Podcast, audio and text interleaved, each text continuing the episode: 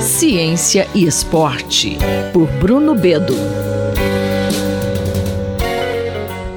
Olá, professor Bruno Bedo.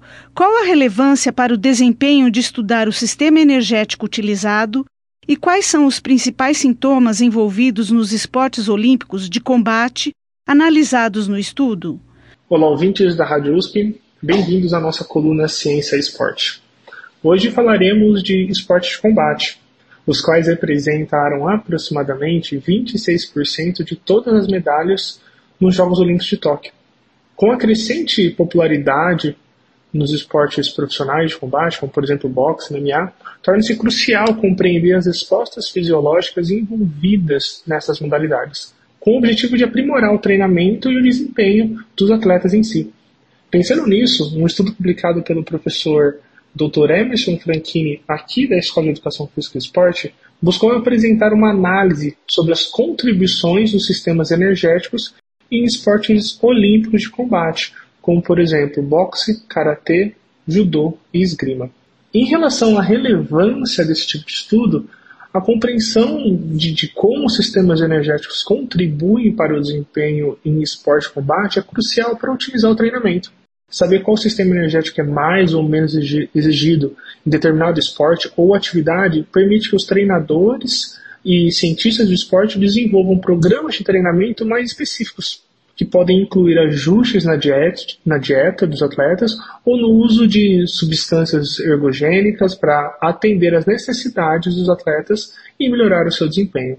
Em relação aos sistemas, temos três, né? Vamos, vamos dizer assim, o sistema aeróbico, que é fundamental para fornecer energia de forma contínua e sustentada durante atividades de longa duração, como lutas de judô, que podem se estender por vários minutos. Esse sistema utiliza o oxigênio para transferir energia a partir de carboidratos e gorduras e, em menor escala, as proteínas também. Já o sistema anaeróbico alático é responsável por fornecer energia de forma rápida em atividades de alta intensidade e curta duração, como por exemplo um golpe rápido de, de boxe, um soco rápido, ou também aquelas lutas de judô que são muito curtas. Nesse sistema, a energia é liberada sem a necessidade do oxigênio, principalmente a partir da quebra de ATP, que fica armazenada em nossos músculos.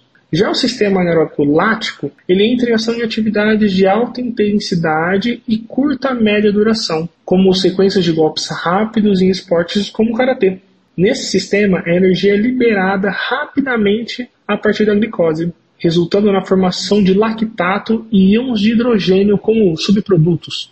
Consequentemente, tem uma queda do pH, levando à instauração da fadiga muscular. Como as descobertas sobre as contribuições dos sistemas energéticos podem influenciar as estratégias de treinamento e desempenho dos atletas de esportes de combate? A contribuição de como os sistemas energéticos contribuem para o desempenho em esportes de combate é, é, é crucial para otimizar o treinamento. Né? Então, com base nessas descobertas sobre a contribuição de cada um, os treinadores e preparadores físicos podem personalizar os programas de treinamento de acordo com as necessidades dos atletas.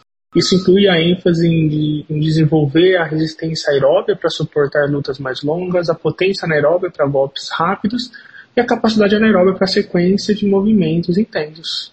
Diante disso, é fundamental observar como que a ciência reflete diretamente na prática dos atletas. Eu, Isabel Leão, conversei com o professor Bruno Bedo para a Rádio USP. Ciência e Esporte, por Bruno Bedo.